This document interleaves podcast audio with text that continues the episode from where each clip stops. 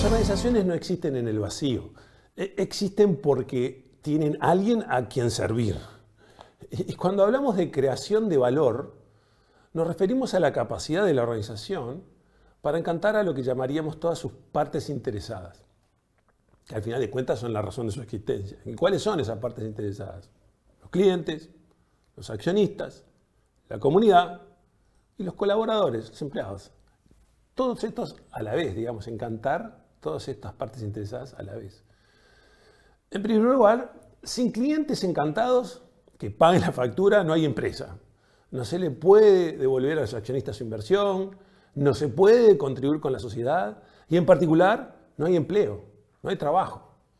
Si bien esto último este, es muy elemental, muchas personas no tienen claro que quien paga los salarios es el cliente, no el jefe. El jefe solo lo administra, como dijera Henry Ford. Si las empresas no producen valor en sus productos y servicios para sus clientes, no hay empresa, no hay nada. El fin último de una empresa debe ser entonces encantar a sus clientes mejor que sus competidores. Este es el único método para garantizar su vida y su desarrollo. Para hacer esto las empresas requieren desarrollar a su gente. ¿Por qué? Porque al final de cuentas son ellos quienes eh, tienen que hacer lo necesario, los productos, los servicios, los procesos, la calidad de atención, para encantar a esos clientes. Y deben hacerlo en forma eficiente para poder dar la rentabilidad a quienes invirtieron originalmente en hacer que esto fuera posible. Esos son los accionistas.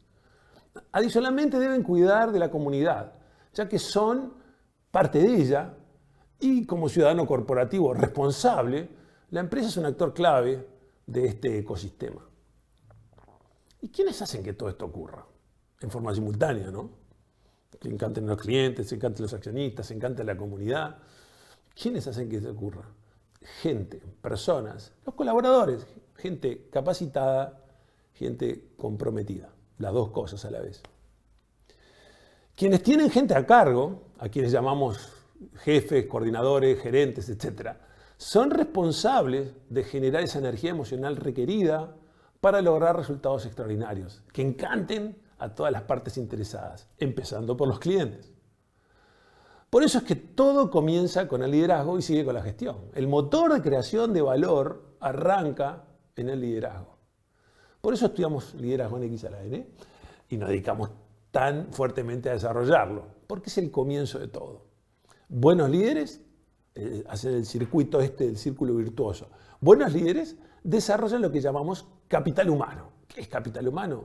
Gente capacitada y gente comprometida gente capacitada y comprometida a la vez. Ese capital humano desarrollan procesos de alta calidad. Es el tercer pieza. La tercera pieza es los procesos de alta calidad con el único objetivo de encantar a sus clientes.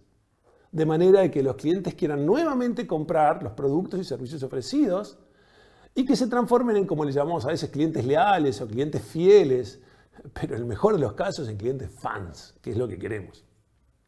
Si esto ocurre, si logramos hacer eso y transformar a los clientes en reales fans, la empresa se puede desarrollar saludablemente, produciendo resultados y se hace forma eficiente todos estos procesos para los accionistas.